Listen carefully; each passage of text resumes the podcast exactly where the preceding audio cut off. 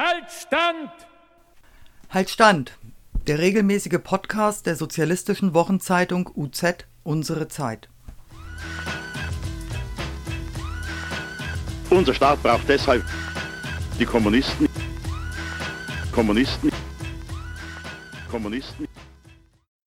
Herzlich willkommen zum Podcast Haltstand, der regelmäßige Podcast der sozialistischen Wochenzeitung UZ Unsere Zeit. Und wenn du nicht zum ersten Mal heute hier reinhörst, wirst du gemerkt haben, wir haben einen Jingle. Vielen herzlichen Dank an Robert aus Nürnberg, der uns diesen Jingle zugeschickt hat und sich da super Gedanken gemacht hat. Immerhin haben wir jetzt Franz Josef Strauß, der für uns Werbung macht. Das finden wir ganz großartig.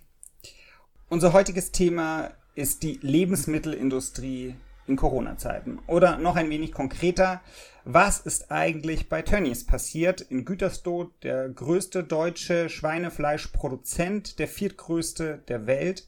Und dort kam es zu Masseninfektionen unter den Fleischern, vor allem aus Osteuropa, herangekarrt und dann in wirklich furchtbaren Unterkünften zusammengepfercht. Wir freuen uns sehr, dass wir dafür Elvis, den Sekretär der NGG in Mannheim und Karlsruhe, gewinnen konnten für dieses Interview. Lieber Elvis, vielen Dank für die Zeit für das Interview. Wir werden uns duzen. Ist das okay? Ja, natürlich. Ich gehe mal aus, davon aus, dass wir Kollegen sind, oder? Super. In Gütersloh haben wir es mit 1500 Fällen Corona-Verdacht zu tun. Das ist ja unglaublich groß und man könnte ja wirklich überrascht sein. Ein so großer Betrieb, da würde man die gesetzmäßige Einhaltung der Vorschriften ja eher erwarten. Soweit ich weiß, gibt es in Karlsruhe ein recht neues Werk, also so drei, vier Jahre alt meines Wissens. Und da ganz konkret die Frage, gibt es da Werkverträge, Kameras? Weißt du da von Unzufriedenheit im Betrieb? Also das, das Rheinstädtner Fleischwerk ähm, liegt leider nicht in der Obhut der NGG, sondern in der Obhut von Verdi. Trotzdem bin ich natürlich ein bisschen über die Zustände dort informiert. Warum das nicht bei NGG liegt, hat manchmal historische Gründe bei Gewerkschaften.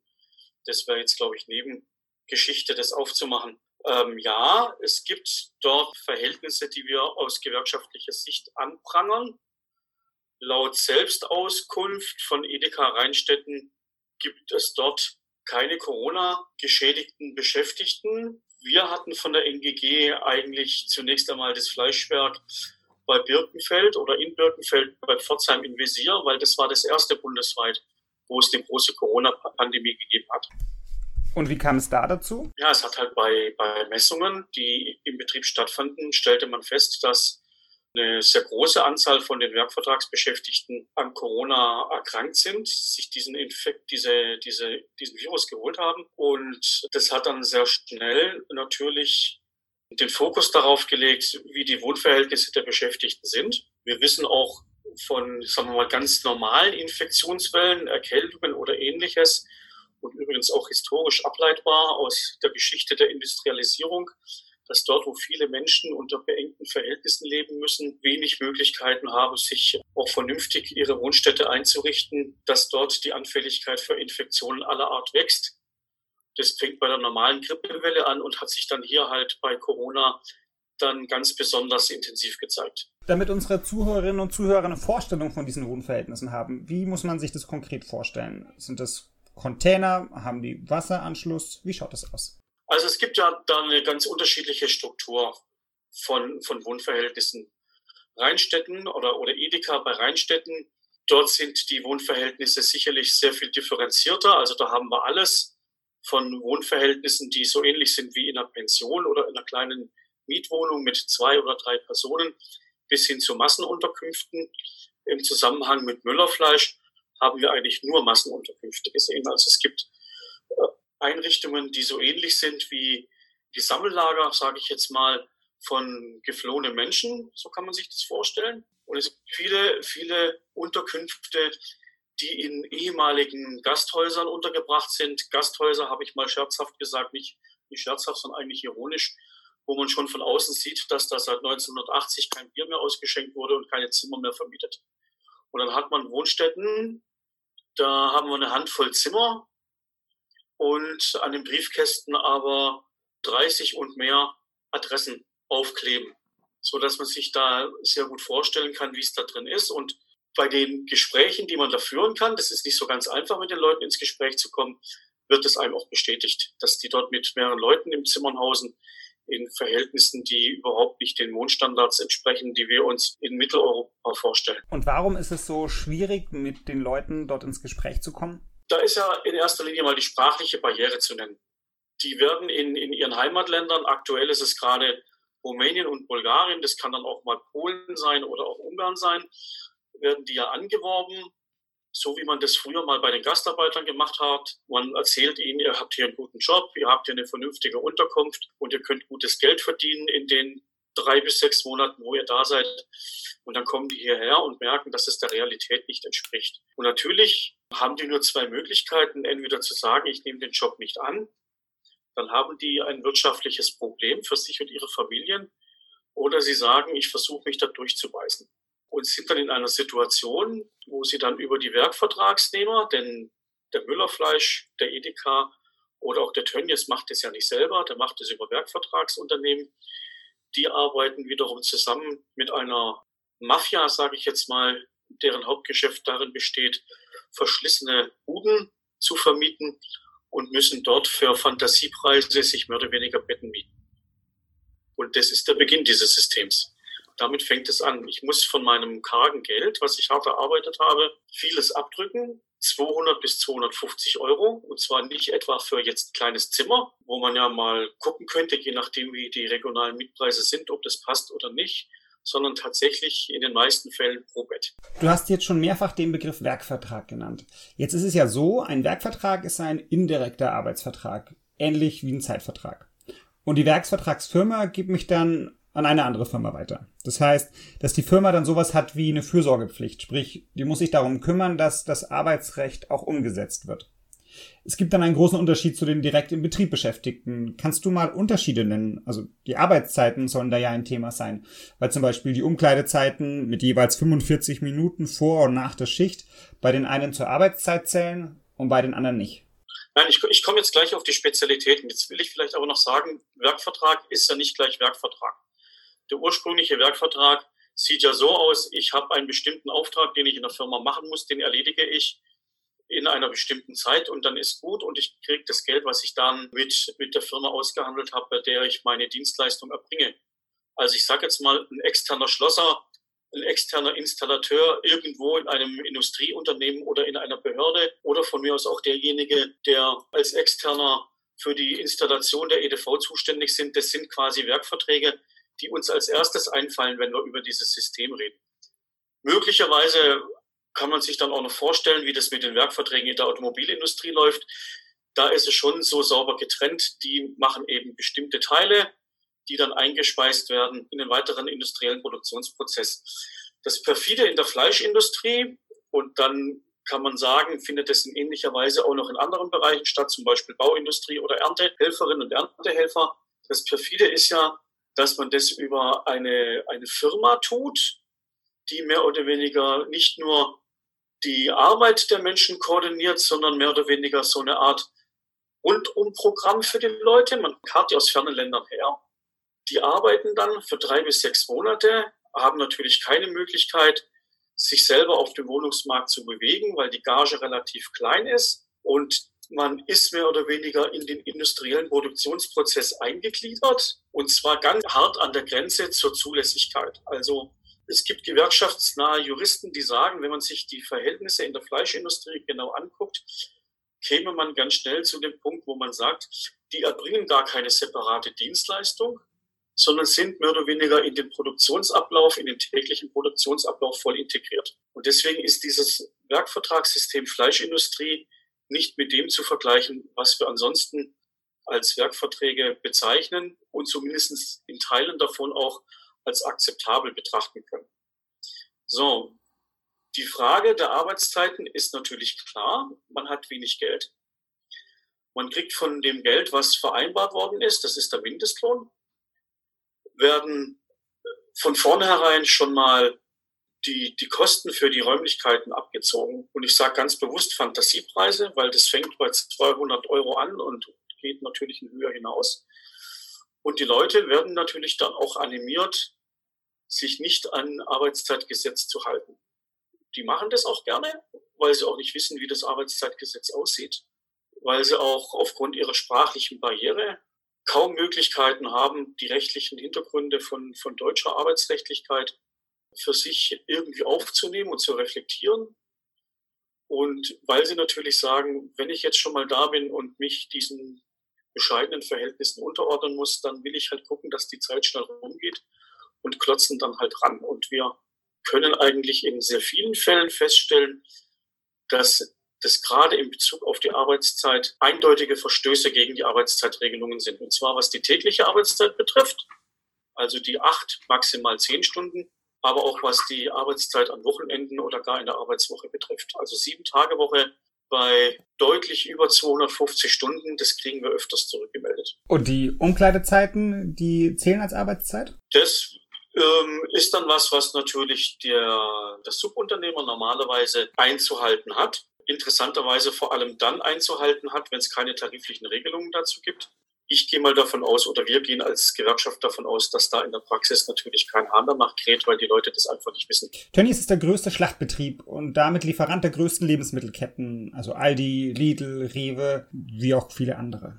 Was bedeutet das, im größten Betrieb zu arbeiten? Können die sich damit leisten, die Arbeitenden besonders schlecht zu behandeln? Oder haben die auch Luft, dass sie bessere Arbeitsbedingungen umsetzen könnten? Ja, Tönnies oder hat natürlich als, als erstes erkannt, welchen Spielraum ihnen der Gesetzgeber einräumt. Und der Spielraum war, du darfst den Lebensmittelhandel bedienen mit günstigem Fleisch, das ist politisch gewollt. Und man hat natürlich dann auf der Basis dieses verbrecherischen Werkvertragssystems angefangen, das zu organisieren entsprechend.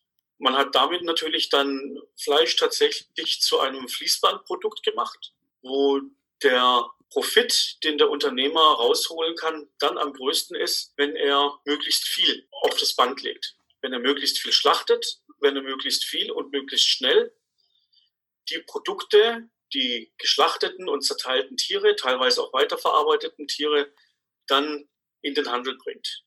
Und je geringer die Zeit ist, die er auf der Strecke verliert, desto größer ist der Profit.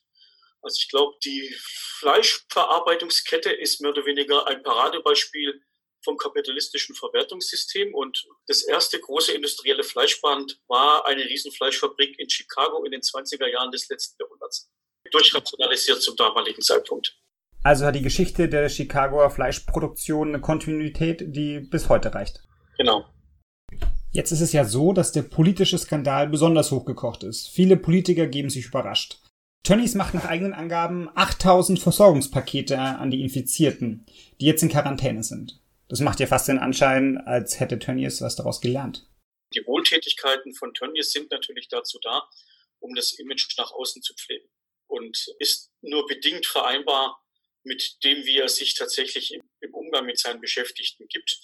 Und es gibt mehr kleine Tönnies, als uns allgemein bekannt ist. Von Müllerfleisch haben wir es schon gehabt. Das ist auch ein kleiner Tönnies im kleineren Maßstab. Die Art und Weise, wie die Verfahren ähnelt sich. Man macht natürlich ein bisschen Soziales, wenn die Politik dann äh, einem zu arg auf die Nerven geht und sagt, Leute, wir haben jetzt da mal wieder nervige Gewerkschaften und Tierschutzvereinigungen und sonstiges im Genick. Jetzt müssen wir wieder mal ein bisschen was tun.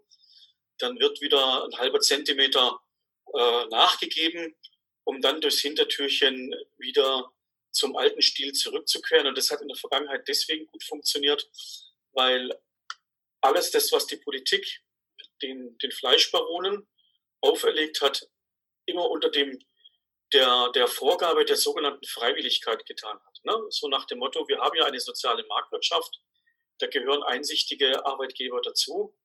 Und dann werden die, wenn die Politik ihnen ein Problem dargelegt hat, in ihrer sozialen Verantwortung schon darauf reagieren. Das habe ich jetzt ein bisschen ironisch gesagt, weil es die Vorgeschichte zu dieser Corona-Sache ist.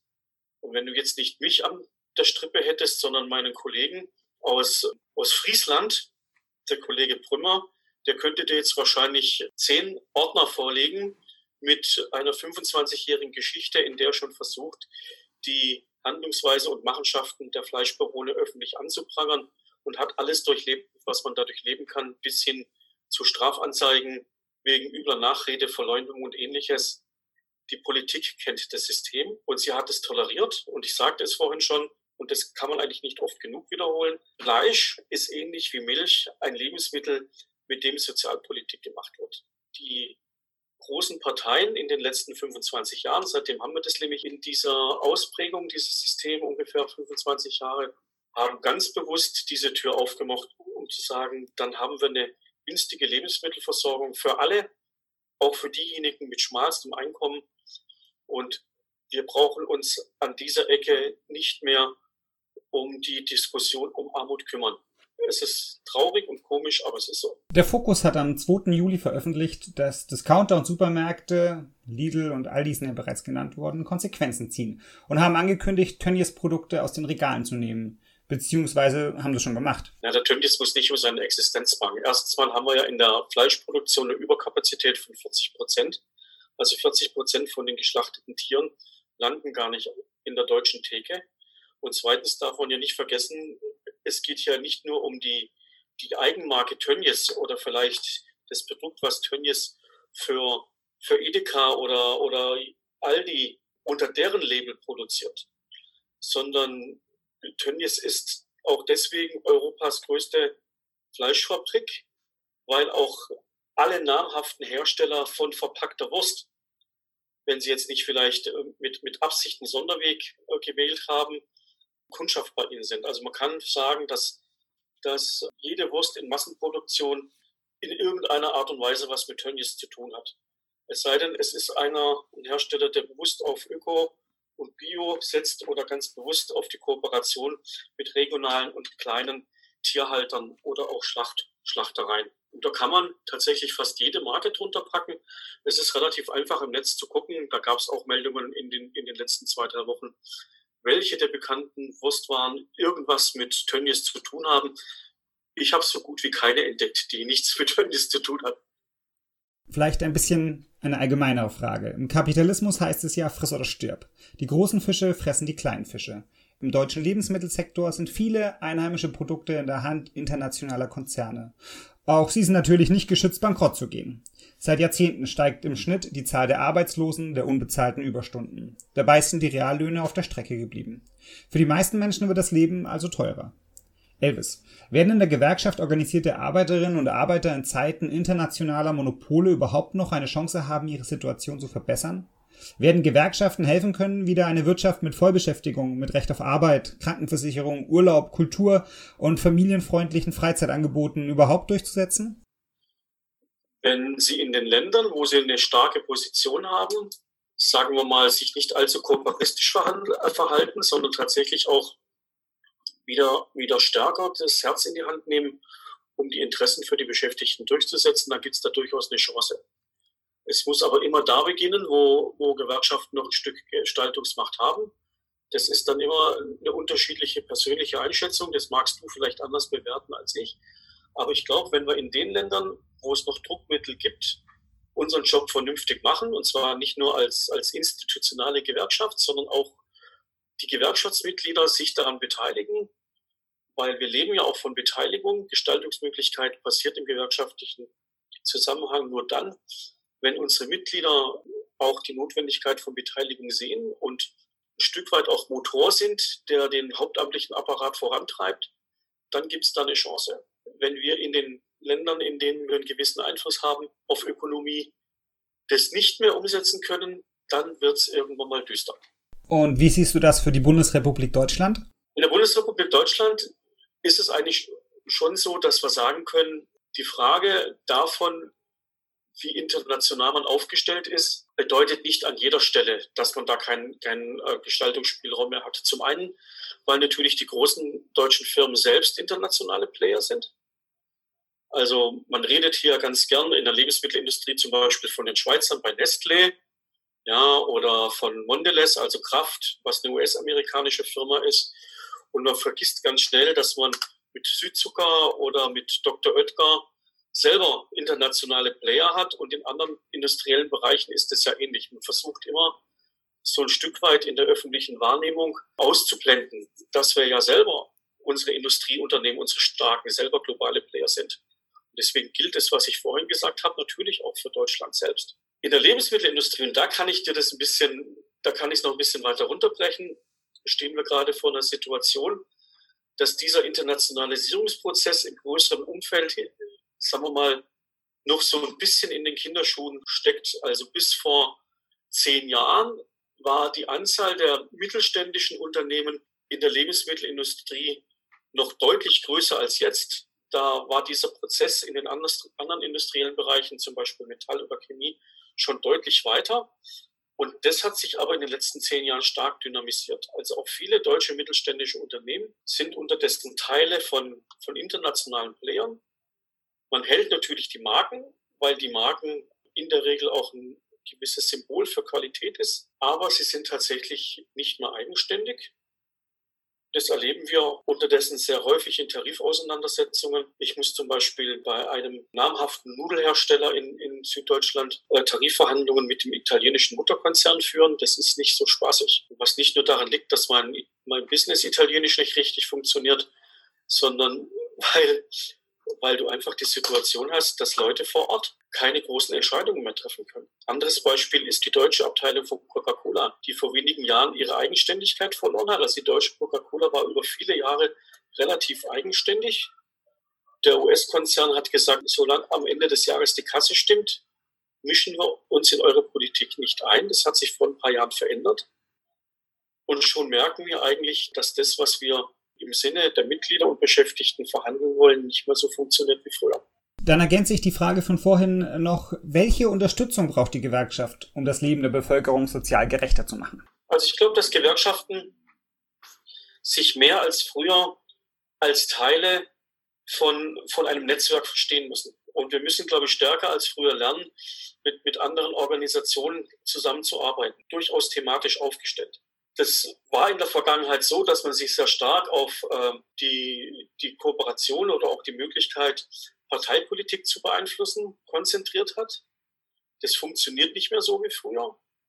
Es gibt halt seit zwei, seit drei Jahrzehnten eigentlich keine Möglichkeit mehr, den Einfluss so intensiv zu üben, wie wir es eigentlich bräuchten. Immer mal wieder partielle Erfolge. Ich sage jetzt mal Mindestlohn zum Beispiel als ein oder auch das, was wir jetzt im Zusammenhang mit Corona möglicherweise erreichen werden als ein Erfolg. Aber es passiert nicht mehr so wie früher, dass wir Fortschritt tatsächlich über den Einfluss in Parteipolitik organisieren können. Das heißt, wir müssen uns stärker öffnen auch für, für andere Organisationsformen, ja, mit, mit Umweltverbänden, mit Globalisierungskritikern, mit NGOs und, und, und. Und da müssen die Kooperationen wachsen, weil ich glaube, dass das die Zukunft sein wird. Der Einfluss auf Politik wird zukünftig nicht mehr alleine über Parlamentarismus oder Parteien reichen, sondern er muss mehr oder weniger in, in anderen dynamischen Einheiten ausgeübt werden. Lieber Elvis, vielen herzlichen Dank für deine Einschätzung, vielen Dank für deine Zeit, vielen Dank für dieses Interview. Ciao. Ciao. Liebe Zuhörerinnen, liebe Zuhörer, wir haben das Interview mit Elvis, Sekretär der NGG in Mannheim und Karlsruhe, vor einigen Tagen aufgenommen. Seitdem hat sich schon einiges geändert. Vor kurzem kam es nun auch im Geflügelherstellerbetrieb Wiesenhof zu einer Corona-Infektion von mehreren ähm, osteuropäisch lohngedammten ähm, Schlachtarbeitern.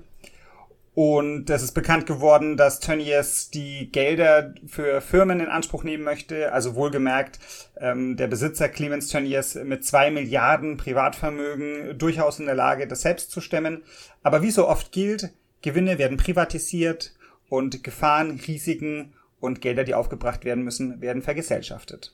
Zum Schluss möchte ich darauf hinweisen, wenn du an weiteren Informationen aus kommunistischer Perspektive interessiert bist, dann schau einfach auf die Homepage der UZ Unsere Zeit und dort gibt's wöchentlich eine neue Zeitung und viele Artikel sind kostenlos anschaubar.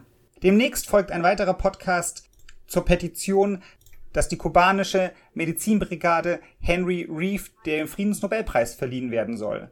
Und außerdem folgt eine Podcast-Folge zu den Blockaden in Büchel, dem Standort der US-Streitkräfte, in dem mehrere Atombomben lagern und die dort eigentlich nicht mehr lagern sollten, wenn die Bundesregierung ihren Beschluss von vor zehn Jahren, damals unter Schwarz-Gelb, nachkommen würde und den Abzug der Atomwaffen endlich durchsetzen würden.